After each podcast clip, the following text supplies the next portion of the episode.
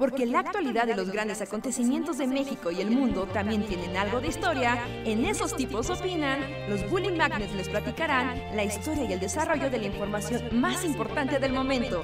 Quédate con nosotros que esto se va a poner de lo más interesante.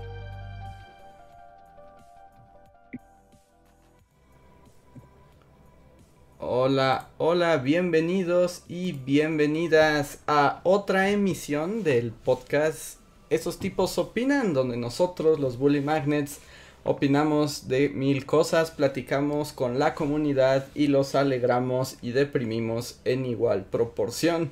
Sean bienvenidos y esta vez no solo seremos esos tipos de siempre opinan, porque tenemos el gusto de tener presente aquí a una gran invitada que les queremos presentar.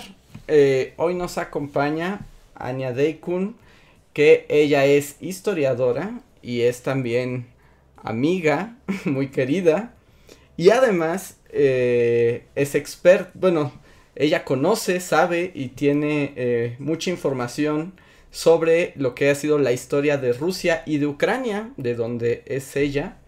Y eh, pues como saben, estamos en momentos muy difíciles globalmente. Ya hemos platicado varios podcasts sobre, sobre la guerra y sobre todo este asunto entre Rusia y Ucrania. Y nos pareció una buena idea y una gran oportunidad invitar a Anya para que nos platique un poco de cómo están ocurriendo las cosas al interior de Ucrania, lo que ella sabe, y un poco como de la perspectiva global, porque esta es una historia muy importante y todos sabemos que en las noticias empieza a pasar de moda, entonces, como no es solamente una cuestión de moda, queremos eh, platicarlo y en este especial llevarlo un poco más a profundidad. ¿Cómo están gente del chat? Espero que em, participen, se eh, estén interesados y también se diviertan o se depriman como suele ocurrir. Pues eh, nos presentamos rápidamente. Bueno, no sé cómo la ven, creo que junto a mí está Ania. Hola Ania.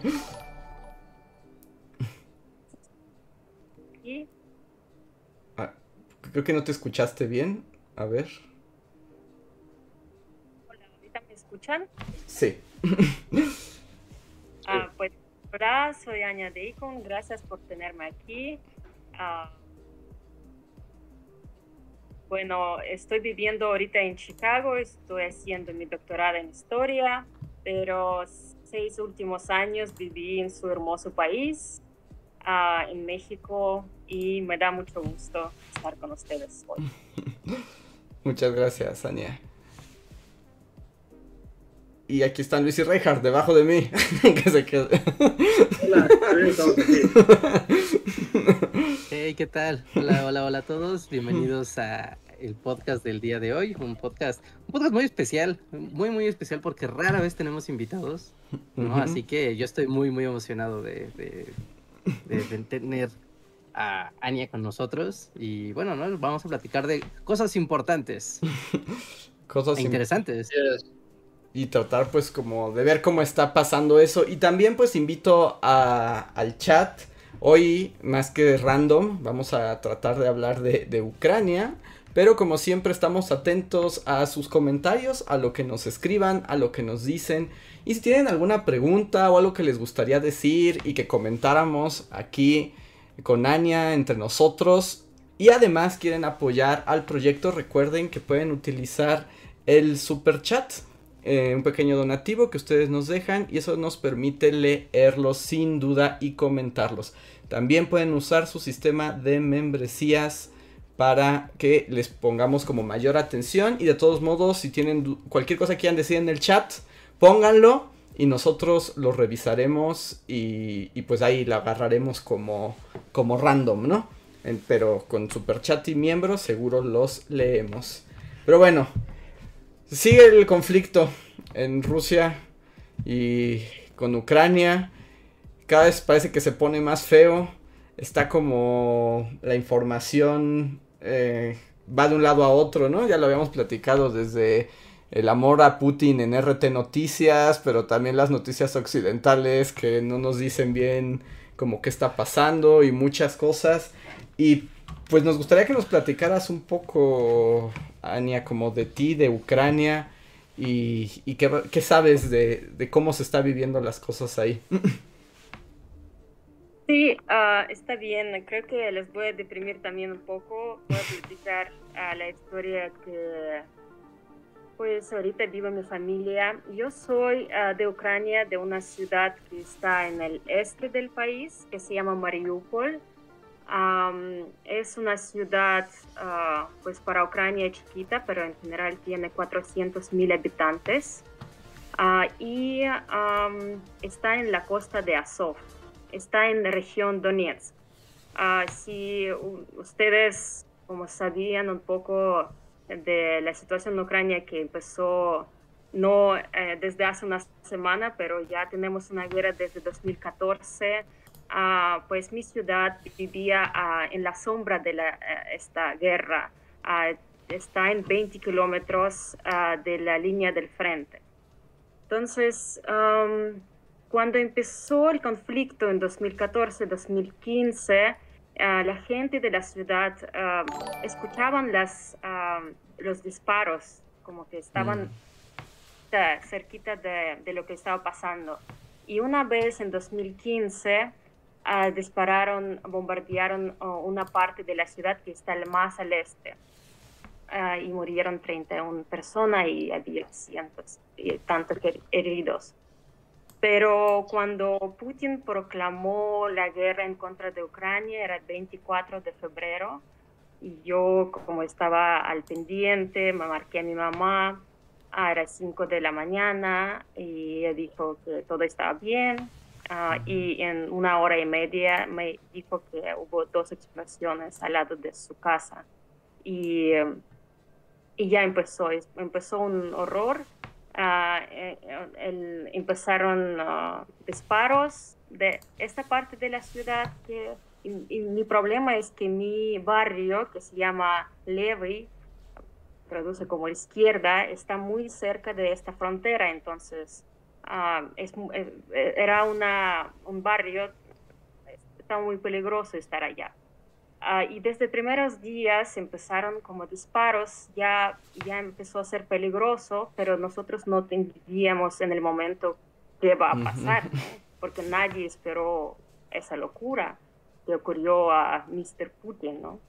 Y, mi mamá no tenía como que electricidad y calefacción unos días, pero de todas formas decidía como que pero después se mudó a, a la, al hospital donde trabaja. Mi mamá es doctora, radióloga, y ya empezó a vivir en, en, en, el hospital que está un poco más al oeste, un poco más lejos de la frontera. ¿Tuvo que dejar su casa? O sea, ¿tuvieron que dejar todo, toda la casa? O sea, para irse al hospital. Sí, sí, sí dejó su casa y empezó a vivir en el hospital porque ya fue peligroso regresar a casa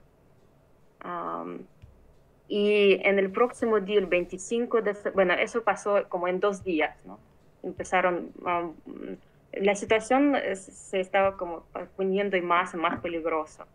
Y desde Crimea, no sé si, bueno, ahorita tal vez necesitaríamos un mapa. Desde Crimea entraron también las tropas uh, rusas, entonces uh, como acercaron a mi ciudad desde el oeste. Ah, y ahorita tuvimos como la segunda frontera de otra parte de la ciudad y allá vive más cerca mi hermano con su familia y mi sobrina. Y el segundo día mi, sobrina me envió un video diciendo que también tenían explosiones y estaban como huyendo a shelter, no, no sé cómo se dice en español. Mm. Estoy olvidando español. Estás olvidando el español poco a poco. que por cierto es que ahorita Annie está en Chicago, ¿no?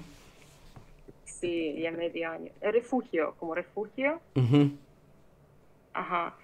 Y um, bueno, y el, el miércoles, ya es así, ¿no? Como que ya se empezó a poner um, más peligroso y más, más peligroso.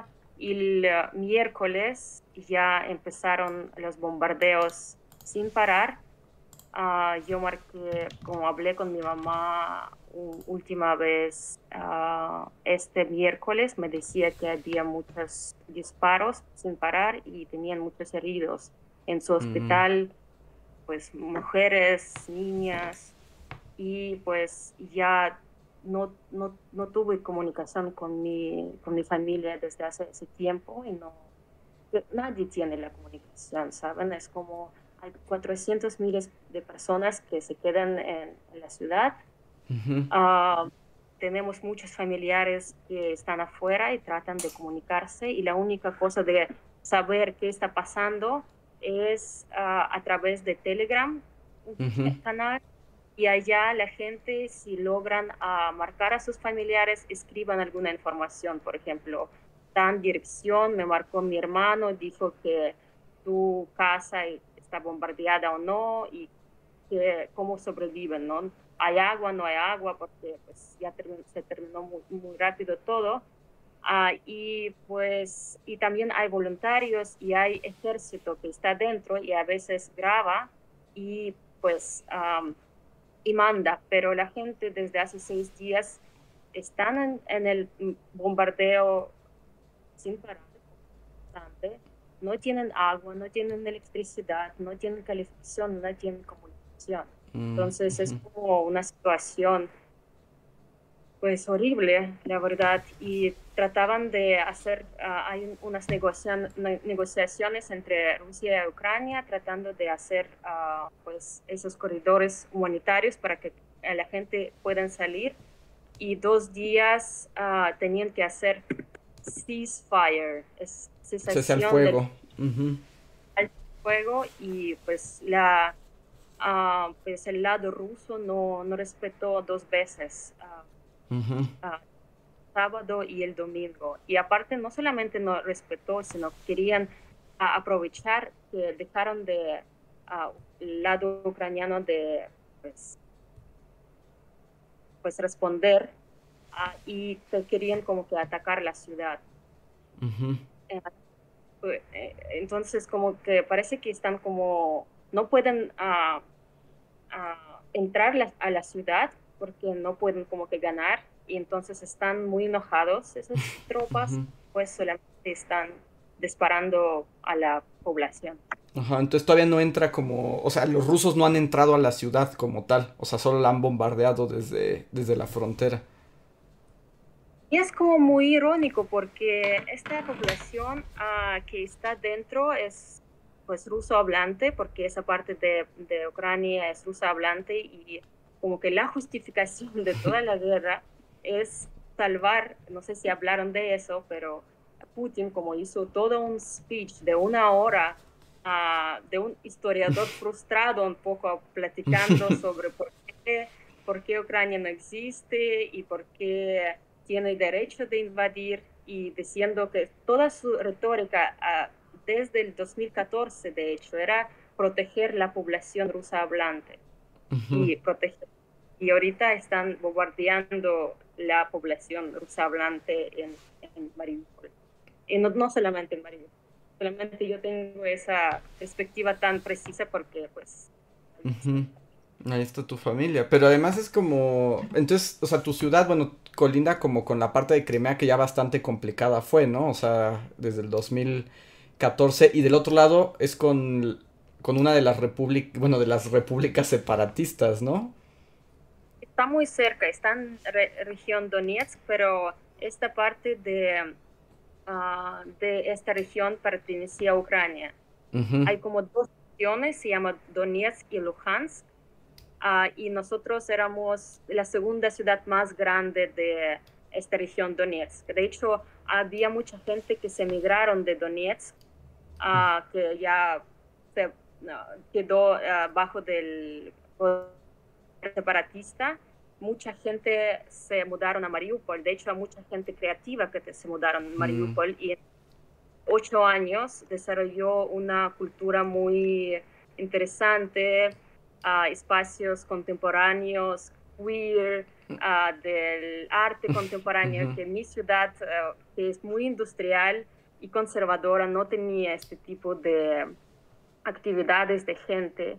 Y en, en esos últimos ocho años floreció muchísimo este tipo de pues, espacios también, donde la gente joven también empezaron a tener la posibilidad como desarrollarse o ver otras perspectivas. Ah, pero pues, no sé, va, a pasar por... Sí. No, no, no, o sea, como, o sea, y se pone como un panorama también como medio oscuro, ¿no? Porque también, o sea, además de que la guerra es terrible, o sea, el discurso que la cruza y la información que sale cada vez es más, es más limitada. Que yo vi, pero bueno, no sé si ustedes sepan mejor, porque esta hora de los corredores humanitarios, pero que se están respetando poco, ¿no? Y vi que ahora como que Rusia instauró sus propios corredores humanitarios, pero solo puedes llegar a Rusia o a Bielorrusia, ¿no? Que, que termina siendo aliado de, de Putin y no, sé eso como qué sentido tenga. Sí, es que mira, querían hacer como pensaban porque el problema es que Putin ah, tiene una perspectiva muy imperialista y muy rusocentrista hacia Ucrania.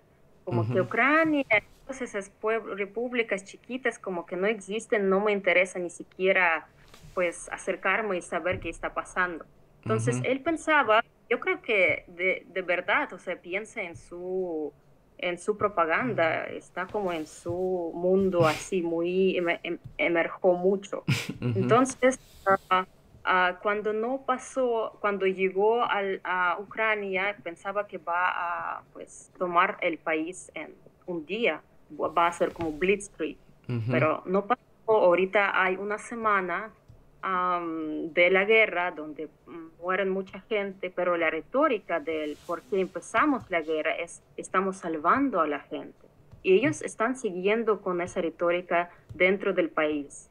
Ah, entonces necesitan esta ah, imagen que la gente ahorita van a ir a Rusia porque Rusia está salvando a esa gente. Entonces necesitan esta imagen por ejemplo, la gente, las ciudades que están ahorita atacaron la gente, o, tomaron, por ejemplo, Gerson es una ciudad como el oeste, al, muy cerca de Crimea. Ah, y hay también la gente allá ruso hablante, ah, bueno, allá ucraniano, pero la gente está protestando en las calles, uh, están saliendo con las banderas ucranianas, aunque ya el pues tomaron la ciudad las tropas rusas. Entonces ellos no tienen posibilidad de ninguna forma y entrando hasta en pequeños ah, ah, pueblos, la gente está protestando, están quieren parar a los tanques que están, ah, están resistiendo mucho. Entonces ellos no pueden tener esta imagen que quieren vender. Y, y, por eso yo creo que pues quieren eh, estos corredores humanitarios a Rusia para que puedan alcanzar a tener esta, esta imagen que quieren vender. Aparte en Rusia está pasando pues un, un horror uh, en todos los sentidos. Yo no sé cómo va a existir ese país. Como que yo, saben, vi, mucho a la televisión rusa independiente, por ejemplo, dos, uh, desde hace dos días ah, hay toda censura, ya cerraron todos, todos uh, canales ah, independientes, como no periodismo allá, hay puro, Y yo vi, estos canales y ellos son muy buenos y hacían como un análisis de cómo es, va a afectar las sanciones, qué significa. Y parecía que era como un Titanic, es Un Titanic que está eh, así abajo. Entonces, sí, se, quedó toda una propaganda. Ah, hay gente dentro del país que sí ah, están ah, comprando esta propaganda y apoyan a Putin. No sabemos qué porcentaje, yo creo que ahorita no podemos saber mucho que está en términos independientes de estudios, etcétera. Entonces sí, yo creo que quieren vender esta imagen. Pero a la vez, cuando había corredores verdes, pues dispararon y, pues como que hacen a propósito todo este... Este asunto, sí. Reinhardt, ¿querías decir algo?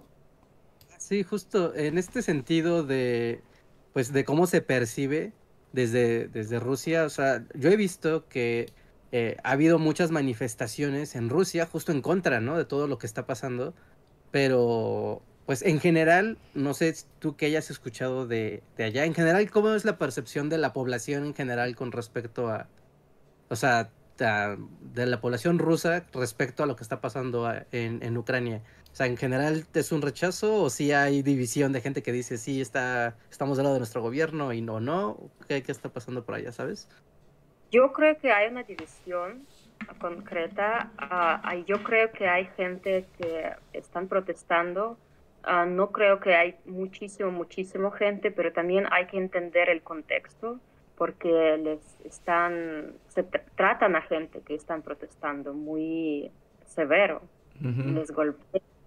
Ahorita no, no hay ninguna no, canales que pueden representar uh, este violet como que uh, es es it's scary o sea es de miedo uh, pero sí hay gente que salen que entienden su responsabilidad pero hay gente que sí apoyan a Putin y están a favor de la guerra y yo creo que hay una parte de la sociedad como un poco amorfa que todavía no entiende qué está pasando económicamente ahorita más y más, porque sí, yo creo que en un periodo va a haber protestas en contra de Putin, porque la economía está yendo a la mierda, o sea, es, es, es un catástrofe, porque, o sea, somos un, un, mundo globalizado.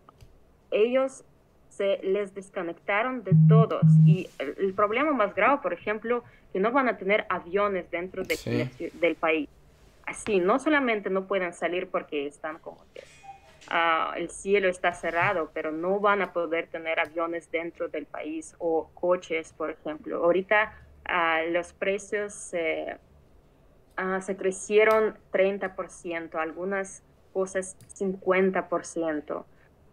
y ya está golpeando directamente a la gente, pero yo creo que todavía hay shock de muchos. que antes porque pues uh, la, si vamos un poco más atrás, en 2011, 2012, hubo una uh, serie de demostraciones en Rusia y parecía que, a ver, en ese momento tal vez estar en contra de Rusia, pero no funcionó y pues muchas, muchas de la sociedad decían, bueno, nosotros no podemos hacer nada con esto, entonces ya nos vamos como a alejar el poder, no podemos hacer nada. Yo creo que mucha gente está todavía en esa, en esa, en esa posición de no pensar que no se puede hacer nada o todavía en shock.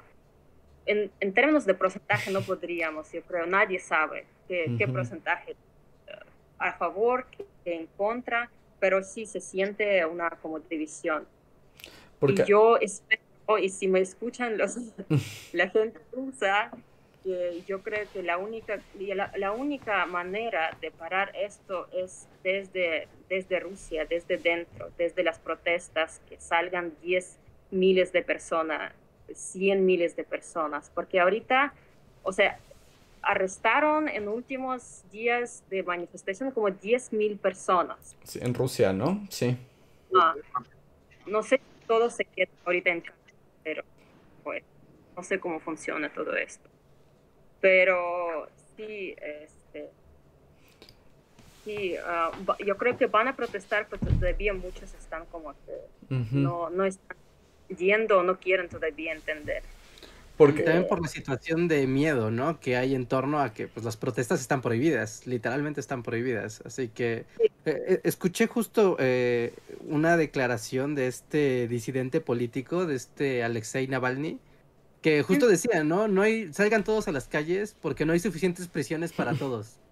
¿No? Como haciendo este llamado de esto tiene que ser un acto masivo, claro, de la población, porque si no va a seguir pasando, pues vamos, ¿no? Como él que lleva en la cárcel injustamente desde hace años.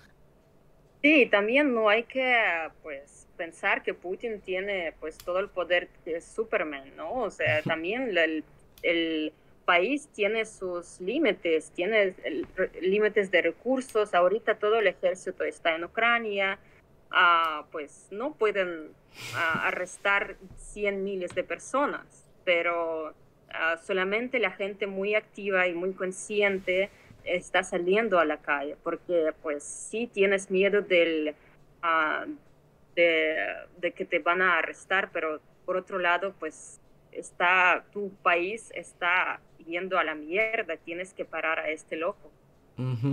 Y además que, eh, o sea, como en ese proceso disuasor, ¿no? Porque también, bueno, estaba viendo justo la represión a las protestas en Rusia está súper violenta, ¿no? O sea, sí tiran a la gente al suelo, la patean y se la llevan a quién sabe dónde. De hecho, bueno, una noticia que era como, ya sabes, un poco también como amarillismo periodístico, pero justo que en este, una de, ayer o antier, justo había como una, una señora muy anciana, ¿no? En las protestas, o sea, una señora como de ochenta y tantos años, e igual se la llevaron, o sea, e igual la agarraron, la subieron a un camión y ahorita no saben dónde, dónde anda. Sí. Bueno, hay imágenes también, los niños, no sé si vieron en la cárcel, por ejemplo. Pero bueno, a ver, vamos a comparar qué está pasando con Ucrania, que la gente están parando los tanques. Uh, entonces, pues ya, no hay, hay que no tener miedo porque no, no, hay, no hay otra, no hay de otra. Nadie va a salvar ahorita a Rusia, por ejemplo, a los rusos. Ya tienen que tomar la responsabilidad. Uh -huh. y, y, ahorita como está, nos están preguntando aquí, o sea, como para pensar en Ucrania, nos están preguntando aquí en el chat o sea, yo sé que esta es una pregunta muy difícil de contestar, ¿no? Es casi, casi como imposible. Pero como que nos preguntan así como si creemos que Putin se va a detener. O sea, si se va a quedar con las... O sea, con la zona del Donbass o, o si, si va por Ucrania completa. Que hasta la fecha sigue diciendo que no, pero cada vez avanza más. Entonces es como de... ¿Qué se trae? Bueno, yo creo que por un lado, uh, si Putin parecía antes pragmático y tenía como que este uh, pues pragmatismo, estrategia, yo creo que se volvió completamente loco. Así es un. No hay ningún sentido de esta guerra. No hay, porque pues yo hubiera, o sea, bueno, para mí, ¿no? porque yo hubiera entendido si hubiera tenido así ido la guerra 2015 cuando nosotras no tuvimos ninguna ningún ejército uh, no teníamos apoyo del uh, este de hecho si hubiéramos tenido más apoyo de lo, del occidente cuando uh, anexaron el Crimea tal vez no se hubiera no, no hubiera sentido tan tan, pues, sin, ¿cómo decirlo? Tan libre para, pues, hacer lo que, lo que sé en Ucrania. Ajá. entonces, no sé si él tiene la respuesta, no sé, no, no sé, porque si en caso de va a tomar Ucrania, no va a poder, no tiene recursos para, hay cuatro, uh, bueno, cuatro, cuatro, cuatro mi, mi, millones de habitantes ahorita se escaparon un mil y algo, bueno, digamos 40 miles de personas que están totalmente en contra de la ocupación rusa. ¿Cómo va a poder uh, pues, preservar el poder allá? No, no, no, no es posible. Yo no veo ninguna lógica, ninguna estrategia.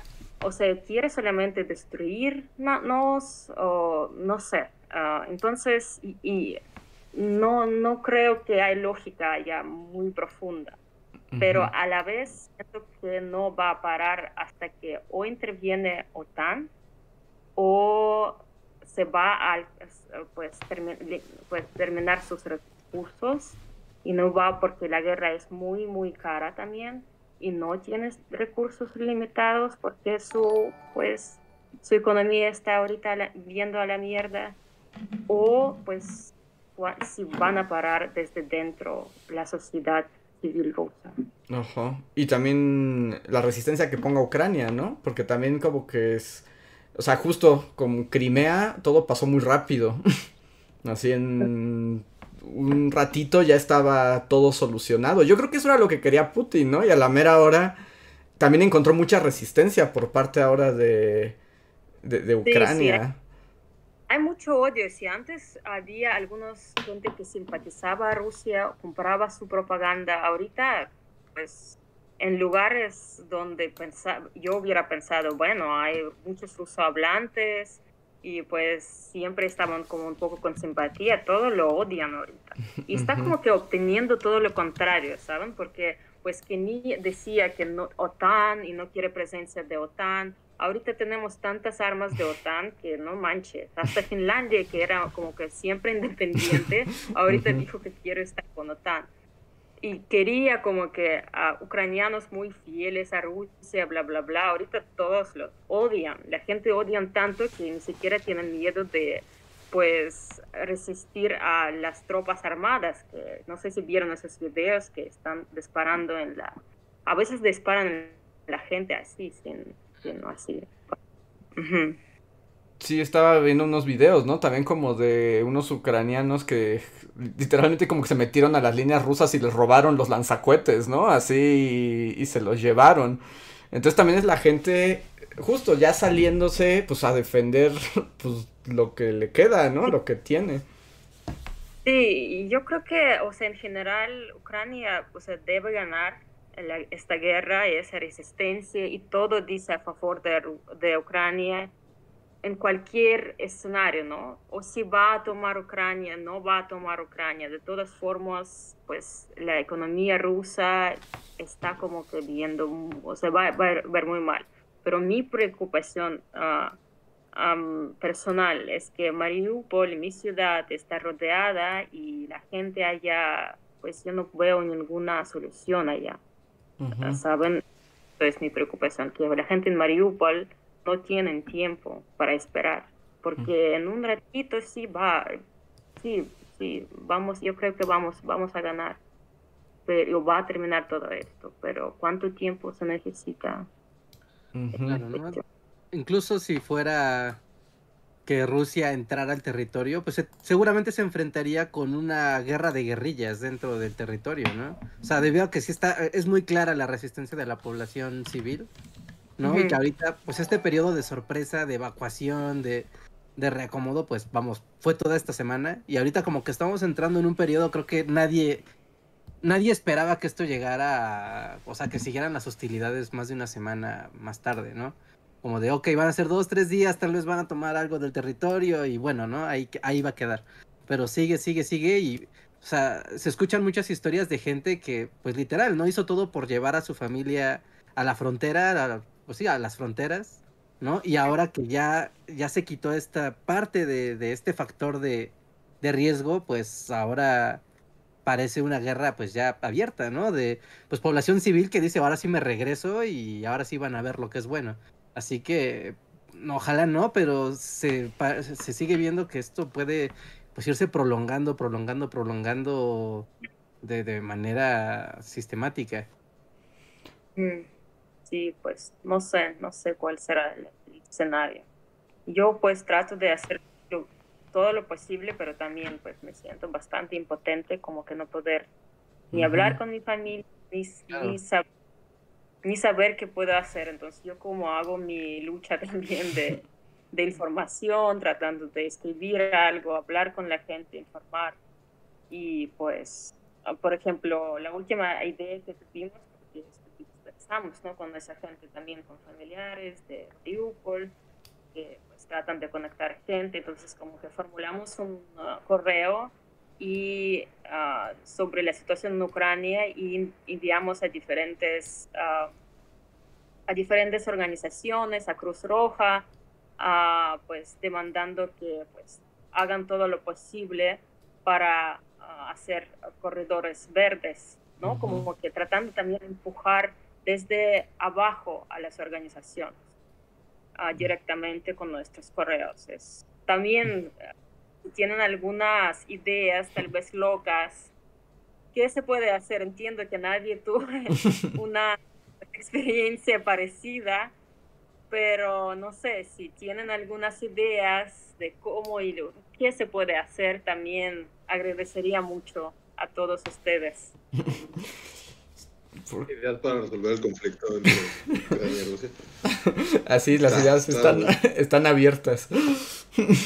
Sí. Yo, así como, bueno, así como solo para preguntarte, como en la investigación y así, pues obviamente eh, sale como, o sea, a mí se me hace muy curioso el hecho de cómo eligieron al último presidente, ¿no? O sea, que era un actor que hacía de un presidente en una serie y...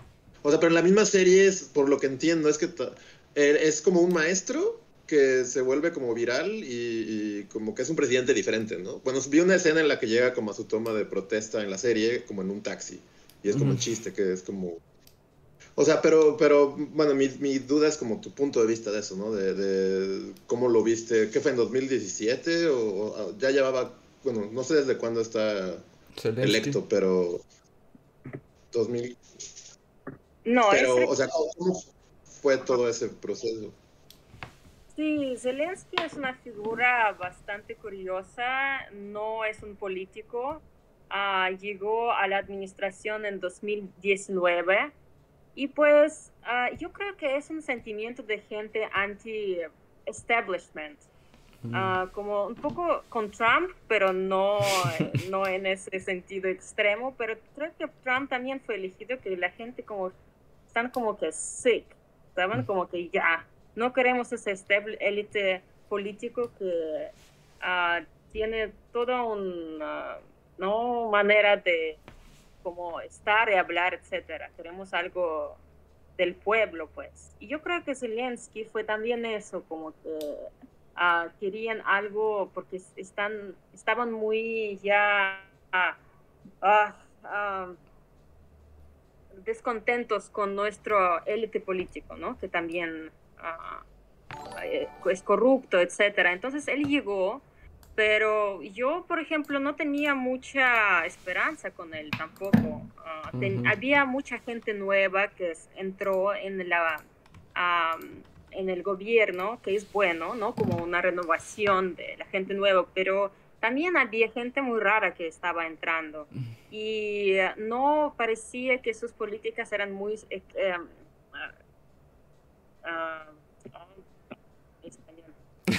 y, si no, dilo en inglés y haremos nuestro mejor esfuerzo. Uh,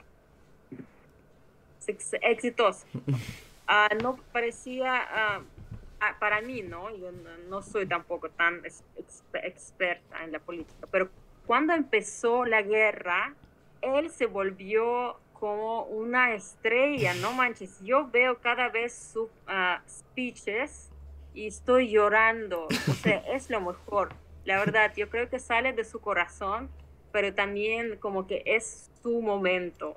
Y él, sí, él no se escapó, como también pues muchos políticos nuestros, pero se quedó dentro y como que sí está haciendo y hasta se, o sea, parece que nuestra toda administración que parecía muy corrupta y que todos estaban como muy desatisfechos, parece que ahorita está funcionando perfecto todo.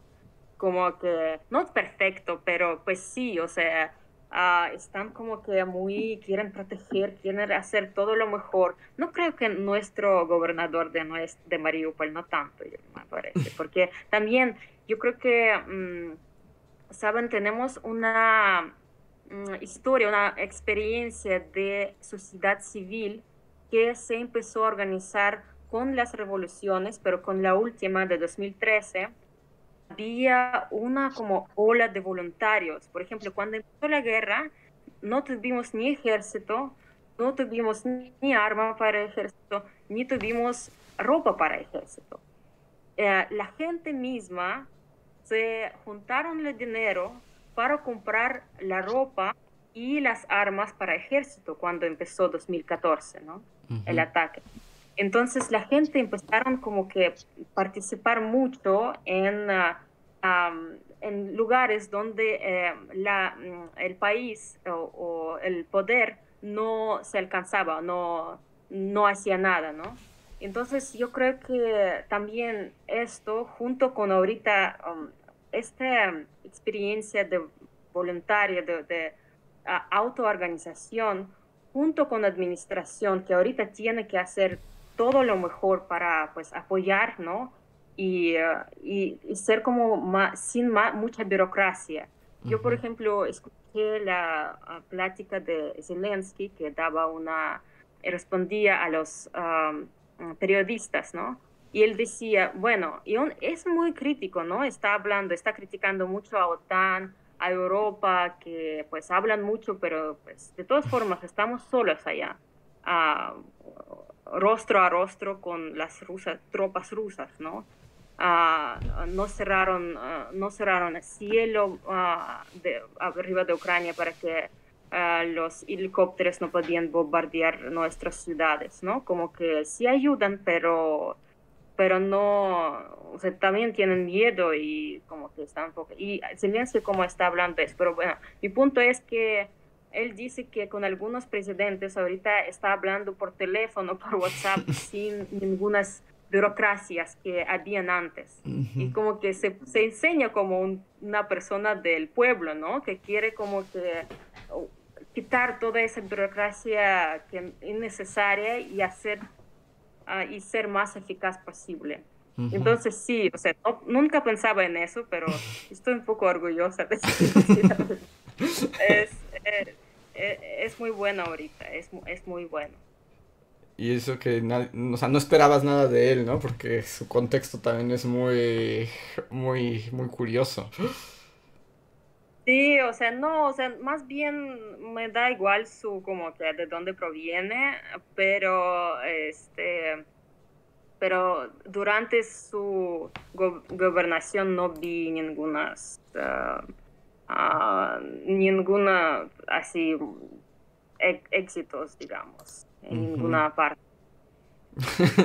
sí, también está aprovechando, ¿no? El, eh, o sea, el momento. Y es como una cosa como muy extraña, porque también es la tragedia, pero pues le pone un reflector al final, ¿no? A Zelensky como para... Por un lado para lucir y por el otro lado pues también como para acelerar procesos que solo la guerra te permite, ¿no? Quitar todos estos asuntos burocráticos en el estado de emergencia. Por eso todos los gobernantes siempre quieren el estado de emergencia, aunque da un montón de miedo, pero es porque pueden hacer lo que ellos quieran, ¿no? Brincándose todos los problemas. Sí, pero, o sea, siento que siento que es bueno en ese momento. Bueno, también no, sé, no sabemos qué va a pasar en, el, en el futuro, pero parece que pues hace cosas eficaces ah, para defender. También la gente están también muy preparadas para eso. Quieren sacrificarse y pues hacer todo lo posible para, para resistir para resistirse. Es que también, bueno, no sé cómo vean y aquí tenemos tenemos varios superchats, hay unos que van más con el tono de la conversación y otros aparte, entonces voy a leer como los que tienen más que ver con lo que decimos ahorita y los otros los voy como acomodando, pero todos los vamos a leer. Pero por ejemplo, I Can Think, gracias, nos dice justo, ¿no? O sea, como y en este avance y el conflicto nos dice que hasta qué punto podría llegar este conflicto más a Occidente. Pero ahí hay como un tapón, ¿no? O sea, no hay forma de saberlo, pero... No sé, yo creo que está, todo es tan frágil que puede pasar cualquier cosa. Aparte, a Putin como que se amenazaba ya desde, no sé, tres días o después de tres días de empezar la guerra con arma nuclear. ¿no? Entonces, I don't know, yo creo que estamos en peligro. Tal vez no en México, están muy lejos de nosotros, pero, pero sí, creo que la situación es muy peligrosa. No, no sabemos. Sabemos. Yo creo. Sí, porque, bueno, y además eh, me quedé pensando esto que decías, como que ahora la gente que en una de esas hasta en Ucrania ah, no estaba tan en desacuerdo con Putin o no había tanto odio, pues esto lo... o sea, es, como, ese, como ese absurdo, ¿no? O sea, es como te quieres quedar con un país, pero al hacerlo a la fuerza solo haces que se te volteen em, en tu contra. Y parece como, como muy obvio. Y bueno, es que estaba escuchando análisis, ¿no? Eso que decías de que Putin ya se volvió loco. Porque justo, eh, o sea, todos los analistas están qué quiere, ¿no? O sea, como cuál es su... Y como además todos sabemos que es un villano de James Bond, o sea, también es como de... O tiene un plan secreto, o, o algo que nadie puede... algo que nadie está viendo, o realmente ya se creyó su discurso del unificador de la Rusia imperial. Sí, o sea, claramente tiene ese discurso, claramente es como imperial y nacionalista también. No hay que olvidar que pues todos nosotros como que todos los países uh, de uh, ex soviéticos somos como en ese proceso postcolonial y Rusia también como que sí, yo creo que tiene ese discurso perspectiva imperial y nacionalista a la vez. Uh, sí, yo creo que tenemos que pues ayudar a Putin, ¿sabes? Como que porque pues es enfermo. Yo creo que uh, sí, no sé, yo creo que buscar esa lógica dentro de allá es tal vez no, no es el camino correcto. A ver, tengo aquí... Ah, ajá, sí, perdóname. No, ahí es como que es muy peligroso. Y además te digo, también es esto de que cuando todavía hizo lo de Crimea fue medio subterráneo, pero ahorita pues fue una declaración de guerra directa, ¿no? De yo me voy a meter a Ucrania. Y, y pues eso va a tener consecuencias de una u otra, de otra manera. Ya está teniendo, ya está teniendo. Que también las...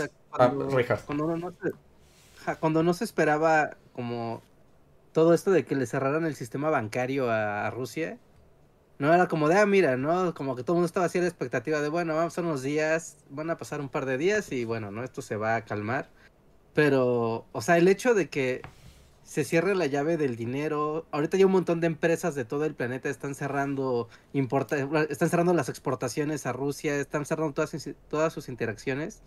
Pues eso de momento es como, pues claro, ¿no? O sea, la economía rusa va a sufrir y de ahí se va a hacer, se va a hacer el efecto dominó a un montón de cosas más que ahorita no vemos, ¿no? O sea, como en este momento diario estás viendo precios récord del petróleo ¿no? Y eso empieza a volverse un problema pues para Europa, es como de los energéticos y eso es la comida y eso es un proceso de inflación y genera un efecto dominó a mediano largo plazo que ahí sí es, o sea, y regresamos a un a un asunto de estamos caminando ante algo como, o sea, como querer pensar en las guerras de inicios del siglo XX y querer compararlas ahorita es como medio absurdo. Porque ahorita en un mundo globalizado, hiperconectado, con una economía totalmente entrelazada, tener este tipo de tapones es lo que dices, un momento, ¿no? ¿Dónde va a estar el verdadero daño a todo el resto del planeta, ¿no? Y aquí es como, ¿qué va a pasar? ¿Y por cuánto tiempo va a pasar? Y más cuando venimos de toda la parálisis pandémica, a colmo, es, es, un escenario que, eh, que, como comentaban, es como, ¿qué quieren? O sea, joder a todo el planeta, así. nadie gana. Nadie gana. Pues Putin ya está como que también, ah, no sé, está en su búnker, como dice. No sé si vieron el último video de él que, pues, que, pues, últimamente salía todo el tiempo muy solo, solitario y lejos de todo. En una mesota, ¿no? hasta, había memes. No sé vieron que siempre estaba como que con Macron, cómo se salió con Macron sentado en una mesa muy larga y pues no sé, empezó a hacer, empezó a, como que, que él quiso vender otra imagen, entonces grabaron un video donde él platicaba y había mujeres alrededor de él. Ah, como azafatas, ¿no? Estuvo como en una asociación de azafatas y como con un montón de mujeres así como con traje de cadete y Putin en, muy solo en medio, rarísima la imagen. Rarísima la imagen. Era como, ¿no? Era como, como que, bueno, por lo que yo vi eh, es un green screen, algo se ve que su mano, o sea, que no está ahí, pues. Ah, o sea, las azafatas no están ahí. O sea, pusieron a, le hicieron un green screen a Putin. un croma ahí. Ah, un croma ahí. Ah, y tuvo un micrófono allá y lo dieron cuenta que en general la imagen era muy rara, pero una vez se movía su mano y se veía que iba a través de un micrófono. Ah, entonces, ah, y, fue chistoso que Zelensky ah, después de eso habló, habló, porque habla como dos veces por día, y como que con, su mano movió el micrófono. Ah, como para decir, yo sí estoy aquí, ¿no? Yo, no soy un green screen. sí, para joderlo, ajá. Y, este, y sí, o sea, si graba estos videos que no está ya no sé, o sea, es como que se va más para allá y tal vez quiere joder a todos nosotros porque jodió, jodió a Rusia para siempre. Ah, no sé, me, da miedo que va a pasar, la verdad, porque allá, bueno, o sea, no, no sé, o sea, es, la imagen es muy dark, muy dark. Ucrania está también, ¿no? Están muriendo de gente, etcétera, pero ¿qué va a pasar con todo el mundo? Ah, pues también no, no sabemos. Y pues Europa también tiene su responsabilidad porque uh, no, ¿por qué no quiso uh, reaccionar uh, con las acciones más fuertes en contra de Rusia cuando anexaron el Crimea? Porque pues quiere gas y petróleo, de, bueno, más, más que nada gas, ¿no? De Rusia. Por eso, por eso aceptaron muchas cosas. Y ahorita también, pues, van a sufrir todo. Sí, pues es como, fue el avance, ¿no? Es como de me quedo con Crimea, nadie dijo nada. es como, pues vamos otra vez. Y voy a aprovechar este momento para unirlo con un super chat que nos mandó John Racer. Gracias, John Racer. Que nos hace varias preguntas, ¿no?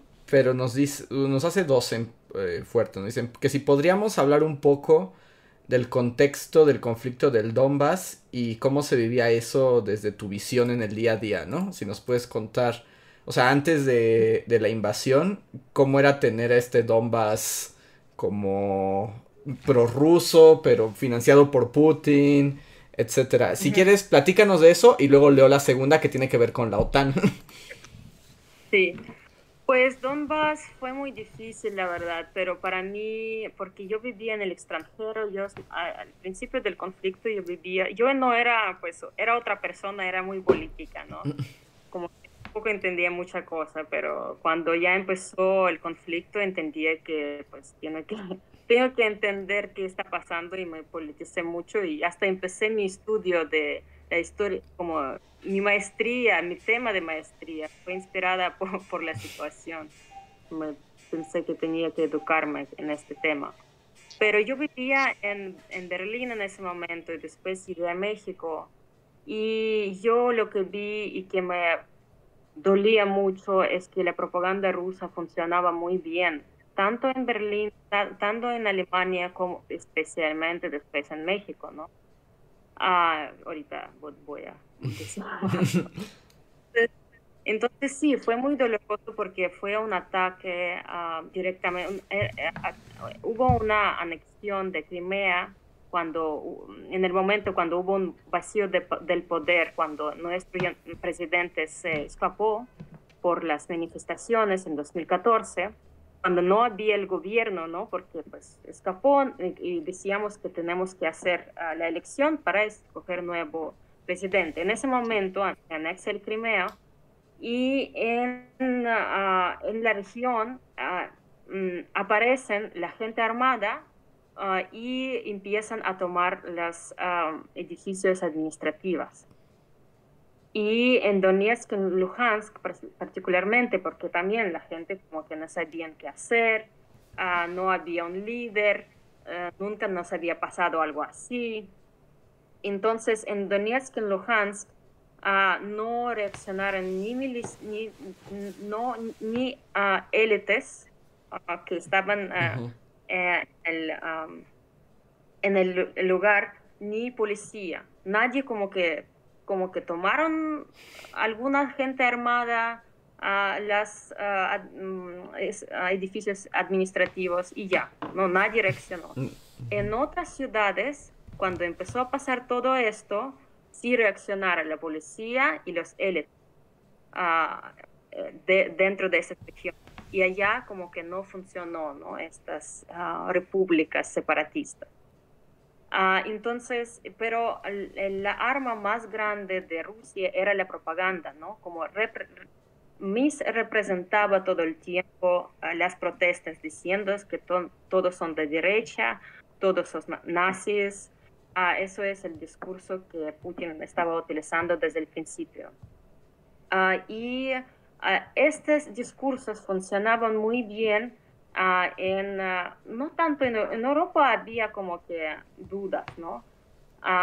pero en México, por ejemplo, estaba muy bien percibida porque la gente leen Russia Today o Sputnik y le consideran como independientes, ¿no? Entonces, estos medios de comunicación rusos podían vender su imagen al, pues, a México, a la gente que pues, no sabe nada, ¿no? Ah, y consideran a esos uh, medios de comunicación como independientes. Entonces, desde la perspectiva de, propaganda funcionaba muy bien y a mí me pues, parecía muy doloroso todo el tiempo como que justificar diciendo que pues sí tenemos algunos grupos de derechos como en cualquier ciudad, país de Europa, pero no están en el gobierno, no tienen el poder y ni tomaron el poder en esos, durante esos ocho, ocho años de la guerra. ¿no? Y yo mm. estaba como muy frustrada todo el tiempo a hablar de la problemática que no estaba, ¿no? de la, todo el tiempo hablando uh, pues, con la propaganda rusa, ¿no? Entonces, para mí personalmente fue como que muy frustrante todo el tiempo que uh, pues tenías que con luchar como, como ¿con quién con qué luchaba este Don Quijote? Contra el molino. Sí, sí, con la cosa que no existía. Ah, y también, pues, por un lado entiendo, porque Ucrania es un país nuevo, uh, ¿no? Acabo de aparecer 91, uh, no estaba visible uh, durante la Unión Soviética, porque durante la Unión Soviética siempre hablaban de Rusia, ¿no? No veían otras públicas. entonces entiendo que no hay conocimiento. Por ejemplo, en Berlín Ah, también había un discurso que Ucrania está dividida entre ruso hablantes y ucraniano hablantes.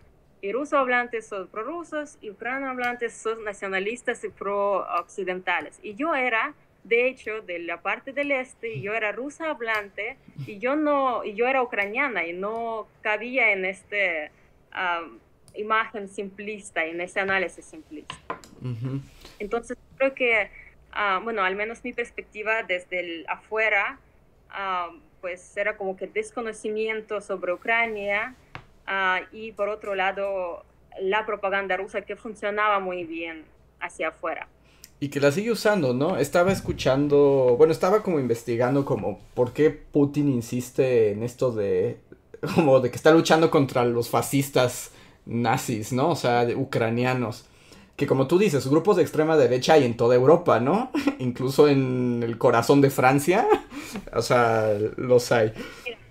Incluso en Alemania, en una Alemania donde todos están traumados por el pasado nazi, en una Alemania donde alemanes no quieren ser alemanes, donde tienen una vergüenza de enseñar su bandera, que yo vivía allá, yo sé muy bien, hasta allá hay un ahorita, no sé cuánto, 25% del, no, ya no, no, no 25% no sé. Sí, creció muchísimo el, PECDA y todos esos. En Ucrania no hay, no hay nada parecido, no tenemos nada, yo no sé, tal vez hay 5 o 6% en nuestro gobierno, en nuestro sí, gobierno. Entonces, yo no digo que no hay problema. Ay, sí, lo que, lo que sufren mucho son, uh, son queer community y artistas de izquierda. Uh, sí, hay problemas allá, pero no está en el gobierno y no hay un problema a la escala que tenemos que platicar todo el tiempo sobre nazis de Ucrania, ¿sabes? Ajá, que justo lo que estaba viendo es que también es como un recurso eh, como retórico que funciona mucho como casi casi como en la conciencia histórica rusa, o sea, que se remonta a la Segunda Guerra Mundial, ¿no? Porque o sea, hubo una pequeña alianza entre una parte ucraniana con los alemanes, justo para liberarse de los rusos, bueno, de, de la Unión Soviética, ¿no? Y, pero que eso ha sido el discurso como de estigma que, que digamos que se ha ejercido contra Ucrania durante, pues desde la Segunda Guerra, ¿no? Sí, durante la Unión Soviética, por ejemplo, cualquier ah, palabra independiente que la gente quería decir siempre estaban ah, reduciendo a lo nacionalista. Cualquier problema que tenía Ucrania durante la Unión Soviética, siempre, ah, no, eso es nacionalista, eso es muy mal. No, podías decir nada, no, fue, sí, muy, reprimían mucho en ese sentido. Ah, hasta estudiar la historia ucraniana, ah, pues hablar idioma, no sé, había, sí, como que sí. Sí, es que creí que ibas a continuar, pero Reinhardt, ¿querías decir algo? Ah, no, no, no, continúo con, el, con los superchats. Es que justo, o sea, como ese mismo superchat de John Racer nos pregunta otra cosa, ¿no? Eh, que qué perspectiva tendríamos sobre la no intervención de la OTAN. O sea, pero creo que no va a intervenir, ¿no? Claramente no va a intervenir. Sí. O sea, yo, o sea, ahorita dice que no, uh, pues no sé. Yo no, no, I don't know. I know. Pues no apostarías. o sea, a mí me parece que ya está interviniendo. O sea, tantas armas que nos están dando gracias a Dios, porque pues si no hubiéramos tenido armas no hubiéramos podido protegernos.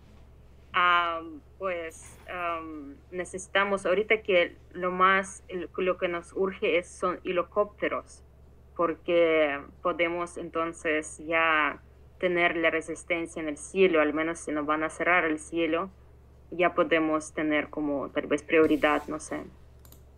Ah, entonces a mí me parece que ya como que está interviniendo, ¿no?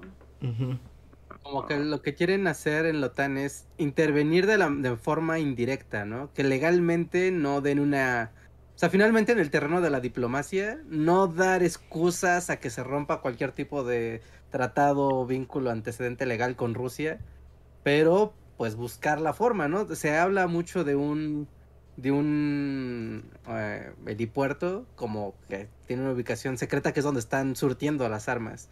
¿No? Que no sé dónde está su ubicación, pero es donde está llegando todo el armamento que la que pues sí, que la OTAN y los países de la Unión Europea pues están pues mandando, ¿no? Por por como, su manera de decir, mira, yo apoyé, pero no es ilegal, entonces no voy a tener problemas con Rusia, que finalmente es lo que no se quiere pues hacer como, y otra vez, ¿no? Todo este dominó de tratados diplomáticos que se han hecho a lo largo de ya 60 años, ¿no?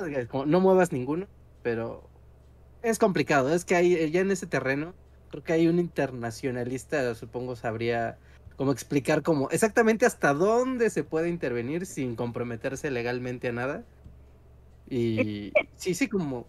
Ajá. No, y como dices, o sea, si no fuera por las armas que están mandando, no, no veo cómo podrían aguantar una semana en Ucrania contra un ejército que va de frente. Sí. No sé si algún internacionalista nos podría decir una respuesta igualmente, ¿sabes? Porque yo creo que estamos, tenemos que aceptar también incertidumbre, ¿no? No podemos predecir. que, que ahora como que justo esa es la crisis de los internacionalistas, ¿no? Que todo el mundo juró que esto no iba a pasar y ahorita sí están como corriendo en círculos como de ahora cómo explico lo que llevaba tres semanas diciendo que no iba a ocurrir. Parte me cagan internacionalistas porque pues explican todo desde la perspectiva de la Guerra Fría ah, y pues esas narraciones y discursos también ya no funcionan. Sabes que no sé, a, Rusia está, no sé, reflexionando o reaccionando porque a Tan se le está atacando y por eso, no sé, también como que me, un poco me... Te enoja. sí. todos los, todos sabios, ¿sabes? Y es que como, como decía Enrique hace ratito, ¿no? O sea, es que también ya la, la situación es muy distinta y, y, y, el problema es que cualquier sanción a Rusia, pues también implica un que le pega a la economía a todos los demás y es lo que tampoco quieren. Sí, y también, por ejemplo, Rusia hubiera podido decir, ah, nosotros, eh, ustedes, ah, enviando las armas, entonces están interviniendo, entonces yo tengo derecho también, no sé, a disparar a todos ustedes no sé, yo creo que puede decir muchas cosas, o sea, como que la, el mundo legal no funciona mucho también mm. aquí. Es que sí, ya cuando se está hablando también en términos de guerra, es como de claramente lo legal ya se fue a volar. mira, tuvimos un, un pacto con una, un memorándum de Budapest, ¿saben? Que pues firmaron 94 con Rusia, que nosotros decíamos, ok, nosotros no vamos a pasear armas nucleares y cambio mm. la garantía a, a pues respetar los, los países soberanos. Entonces Rusia tiene responsabilidad de ah, pues protegernos, de hecho. Uh, pero ya todo, ya, pues ¿dónde, dónde, pero Putin va a decir, es que los estoy protegiendo de, de ustedes mismos. ustedes no saben lo que les conviene. sí. Eso es su discurso, claro. sí, no, a ver, está terrible. Tengo aquí eh, unos superchats más. Eh, unos van por otros lados, ¿no? Bueno, nos dice Adrián Verdines que entonces si Ucrania le va a ganar a Rusia como en los 80 otra vez.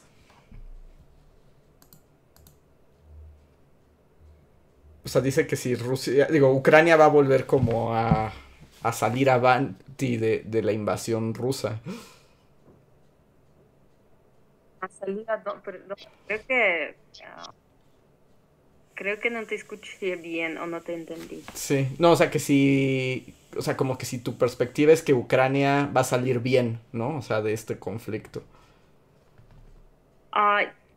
pues yo siento que sí. Yo siento que, bueno, como pues voy a mencionar otra vez que mi familia no tiene tiempo, no, no sé qué va a pasar con Mariupol, es horror. Ah, pero creo que sí, creo que eh, estamos, cada, cada, cada día estamos ganando esta guerra, la verdad, sí. A ver, en una cosa... ah, ah sí, perdón. Perdón, con un precio muy... Alto. Ah, muy, muy alto, pero, pero sí. a ver, aquí tengo una pregunta un poco, un poco muchísimo más amable, muchísimo más amable, pero tiene que ver más como con la cultura ucraniana, porque Jonathan nos pregunta, eh, yo creo que también un poco como para la parte más alegre, cuáles son los platillos tradicionales de comida ucraniana y que si hay algún punto donde la comida ucraniana y mexicana se parezcan. Sí, les puedo recomendar un lugar que me gusta mucho, que se llama el restaurante soviético, ah, que eh, está, yo creo que al lado de la Condesa. Ah, es, bueno, son precios, no es tan como que fresa, es un lugar bastante simple. Ah, y es de, una persona que es de Uzbekistán, yo creo que de mm. Asia Central. No sé si esté allá, pero creo que sí y allá pueden encontrar como que es tiene una panorama soviética, ¿no? No solamente, no solamente ucraniano, pero también ah, hay varias sopas de Uzbekistán allá. Bueno, allá van a preguntar, pero pues lo típico es la sopa, que, sopa roja, que se llama borscht, ah, y pues uh, vareniki, que como son, ¿cómo es? Uh, ¿cómo, con qué compararlo? no lo sé. Vareniki es como una masa con ah, dentro hay papas. Mm, como una ah. empanada, lo que sería que una empanada, algo así. Una, no frita, sino cocida. Mm, bueno, ya saben que pues con la comida mexicana no, puede, no podemos comparar, ustedes van a ganar de todas formas. Ah, pero si quieren tener esta ah, un poco acercamiento cultural, les recomiendo mucho ir a este lugarcito. ¿Cómo se llama? Restaurante soviético. Literal, no se la pensaron mucho. Aquí en la Ciudad de México.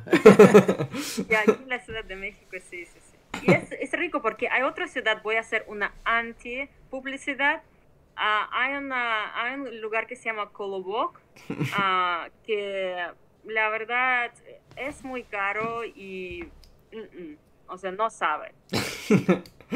En, en Santa María la Rivera, sí, sí. Ajá, y hay otro en División del Norte, pero no tienen la aprobación.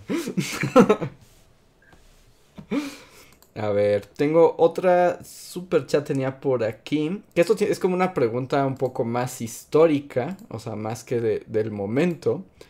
De Julio Rodríguez, muchas gracias Julio, que dice... No, no quiero decir que uno fuera bueno y el otro malo necesariamente, pero ¿cuál fue menos peor? ¿Lenin o Stalin para la Unión Soviética? Dice, en mi entender, Lenin fue más fiel a las ideas del comunismo y Stalin más un dictador. Stalin era peor. Claramente, lo que pasó con Stalin es que pasó, bueno, no quiero hacer unas comparaciones sin sentido, pero ah, monopolización de poder es muy peligroso. Como que Lenin no tuvo tanta, no, sab- no sabemos, no vimos, si hubiera Lenin quedado, no sabemos qué hubiera pasado. No era un hombre, ¿sabes? Muy, muy, muy bonito allá. Ah, también ah, hacían cosas muy terribles dentro. Pero Stalin como que sobrevivió y pues monopolizó el poder ah, como Putin, que Putin, saben, está como que no quiero comparar, pero está, es muy peligroso si alguien monopoliza el poder y está en poder muchos años. Putin está en poder 22 años y pues se perdió un poco su cabeza, como es mi argumento central.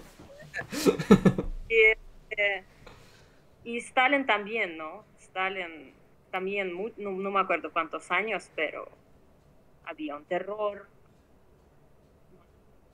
Pero también como que a los rusos se les da eso, ¿no? De tener como gobernantes así que se quedan por siempre y son como dictadores y así. O sea, eh, sí, no es probable que solo la muerte así se lleve a Vladimir Putin del poder.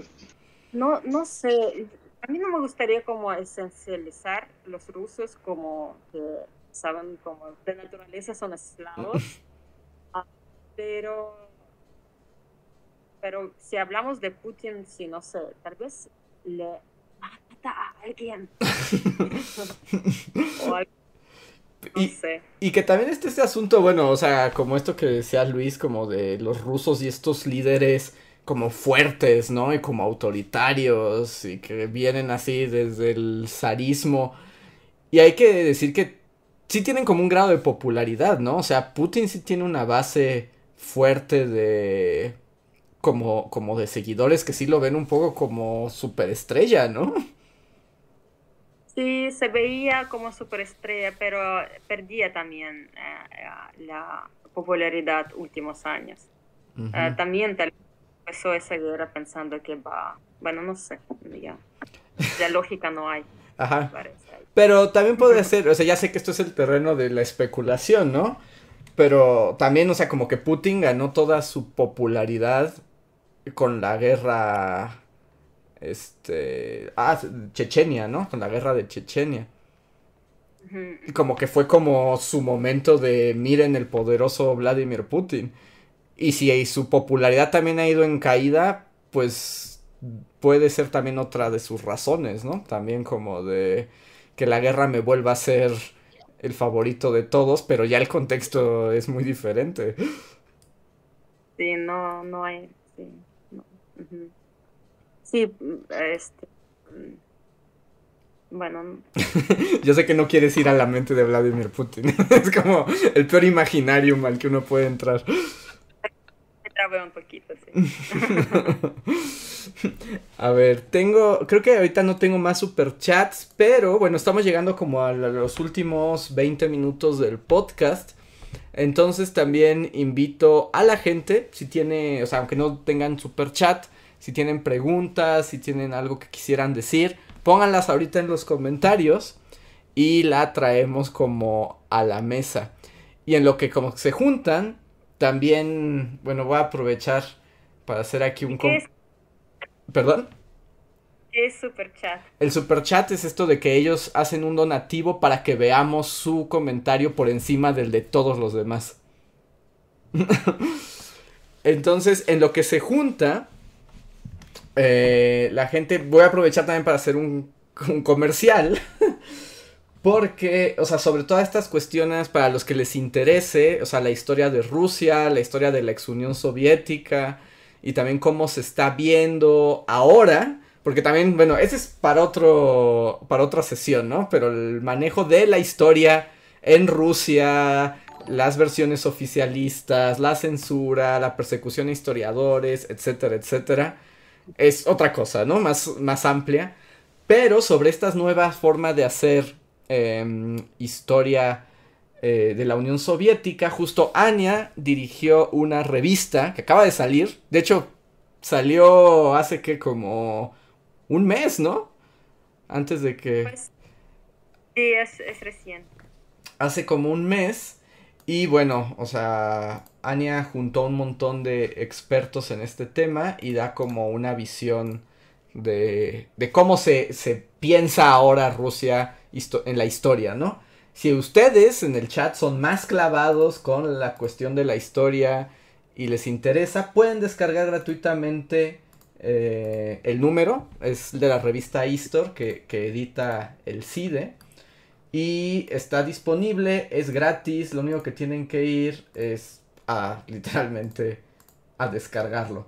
Les voy a poner en el chat eh, el link si quieren revisar esa revista y de todos modos está eh, en la descripción del video por si alguien quiere si a alguien le interesa ahí para los que nos escuchen en el editado también ahí se queda por si por si tienen esa esa inquietud. Lo copiamos también a Discord para la comunidad de Discord. También ahí dejamos la liga para que pasen y puedan leer. Nos dice Israel Ocosan. Gratis mientras existe el CIDE. Ese es otro problema, pero ya lo dejaremos para otra. para otra situación. Gracias al super chat de Diego Morales que nos dice muy jocoso que he cambiado veo a Antonio.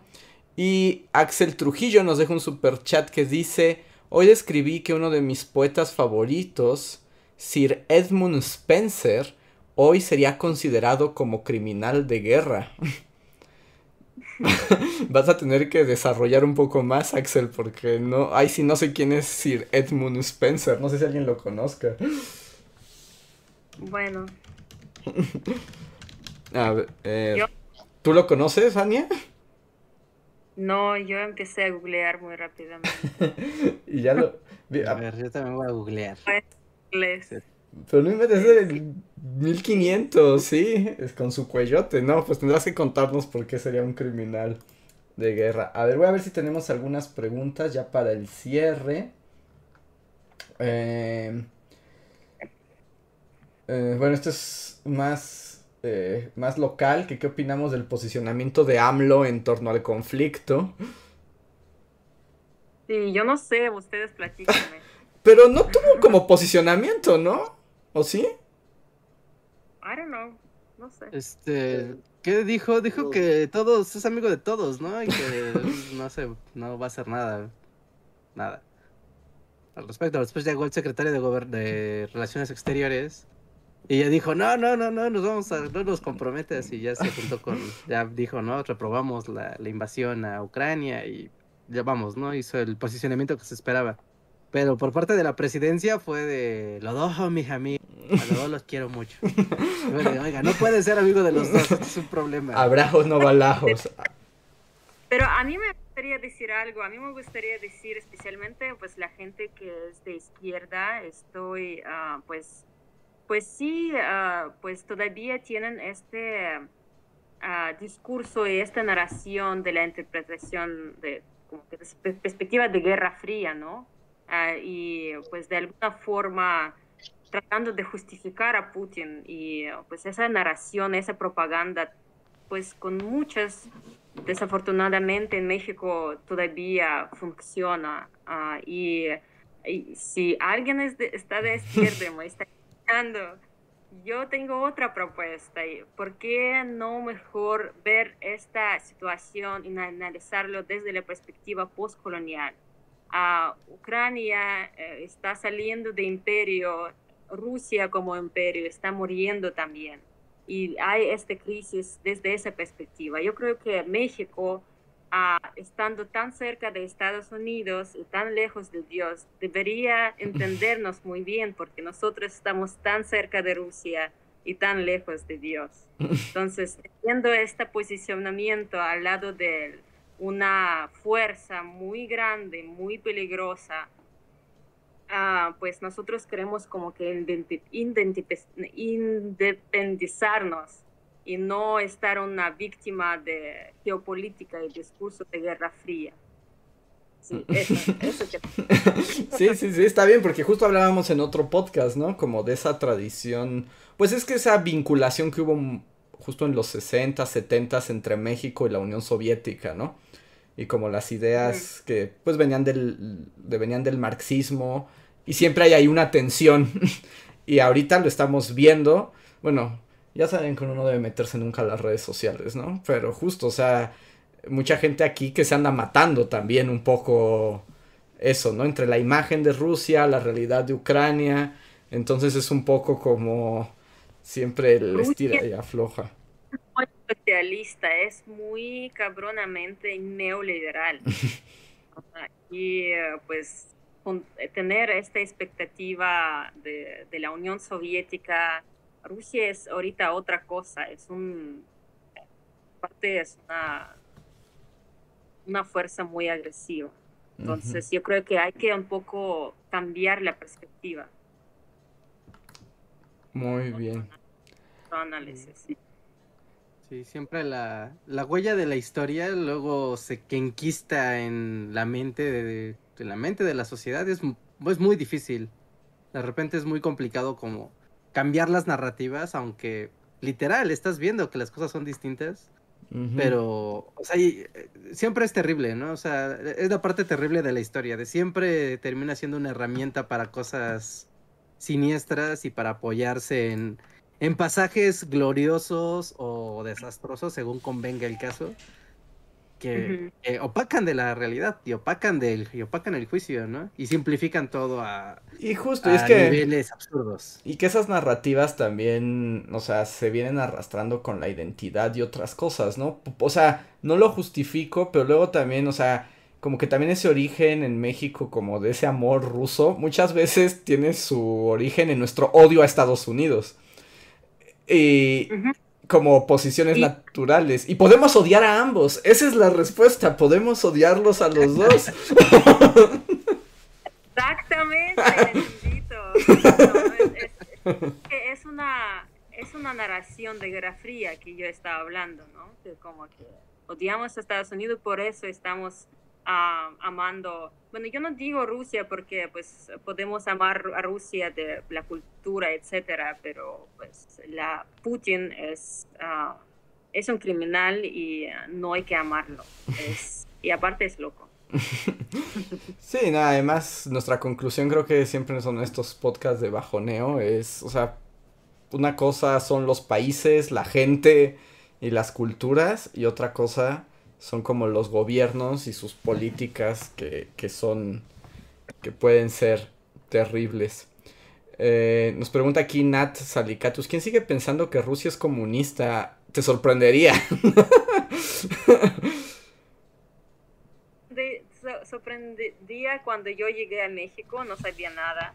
Y pues ah, en 2015 y pues a, a veces iba a conferencia o vi a los a algunos representantes de élites mexicanas que iban a dar pláticas sobre Ucrania y allá sí me entraba como mucho, yo estaba como en shock total Pero ahorita tengo una resistencia muy grande, viví cosas feas.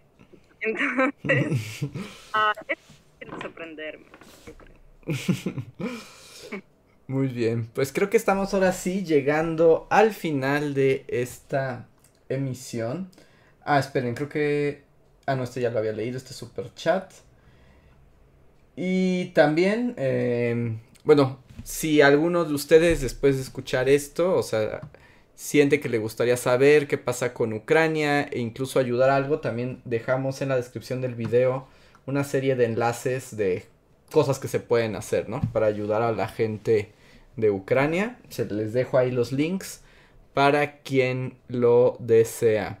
Y esta pregunta me parece buena como para ir cerrando de Ida a Hawks que nos dice, tengo una duda, ¿cuál es la relación de los pueblos ruso y el, y el ucraniano? Es como no los gobiernos, sino como entre la gente, el pueblo y la, la cultura. Sí, yo creo que tenemos una, pues, uh, pues, historia eh, junta. Uh, nuestras culturas eran como siempre interconectados. Uh, nuestros gobiernos y países que salieron, tenemos mucho en conjunto, la verdad, en términos culturales y históricos. pero yo creo que mm, el problema es que la Rusia siempre era como un eje, e, hegemonía, un poder hegemónico, ajá.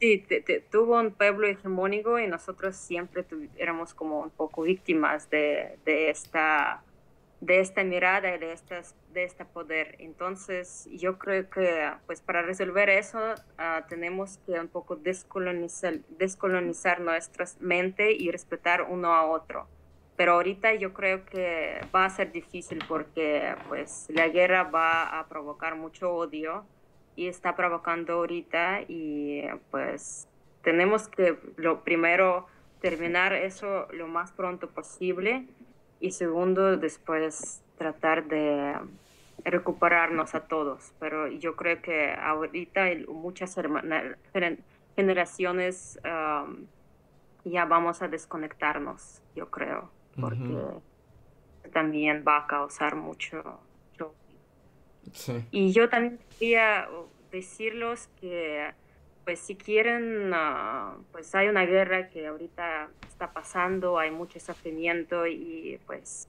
como sociedad civil, en lo que yo tengo mucha, uh, mucha fe, ah, también pueden hacer algo, tal vez salir a las protestas porque lo que nosotros necesitamos es también visibilidad de, de, la gente en las calles, ¿no? Que no están indiferentes, que quieren pues, enseñar su postura uh, o también pueden donar, ¿no?